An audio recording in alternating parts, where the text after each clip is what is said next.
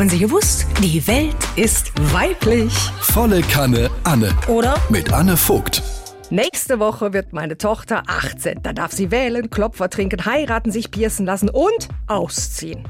Das ist zwischen dem ersten Da Da und dem heutigen ist ja saukrass. So schnell geht, hätte ich nie gedacht. Wir lernten zusammen die Grundrechenarten, Addition, Subtraktion, Frustration und Resignation. Unsere Diskussionen über zu kurz geratene Referate und zu lang geratene Partynächte, über Taschengeld, bauchfreie Tops und geregelte Bettzeiten erinnerten jahrelang an bilaterale Gespräche zweier verfeindeter Großmächte und verliefen auch meist wie sie im Sande.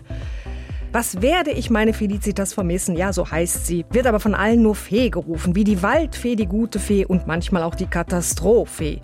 Das war sie für mich immer dann, wenn sie im ganzen Haus lebte, überall ihre Plörren verteilt, fein säuberlich nach Themenwelten sortiert. Ich glaube, diesbezüglich hat sie meinen Ärger nie wirklich nachvollziehen können. Ich denke, wenn ich sie demnächst mal besuchen werde, werde ich Mantelschuhe und Tasche auf den Wohnzimmerboden werfen und erst damit aufhören, wenn die Klamottenberger das Ausmaß des Fichtelgebirges erreicht haben.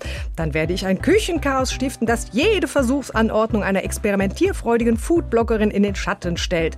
Das Bad verlasse ich erst dann, wenn es darin aussieht wie in ein Testlabor der Bravo Beauty Redaktion und erst, wenn ihre sorgsam arrangierte, hagelig gestylte Wohnung an eine Doppelseite eines detailverliebten Wimmelbilderbuches erinnert, erst dann werde ich sagen, huch, schon so spät, jetzt muss ich aber schnell nach Hause. Aber schön war's bei dir.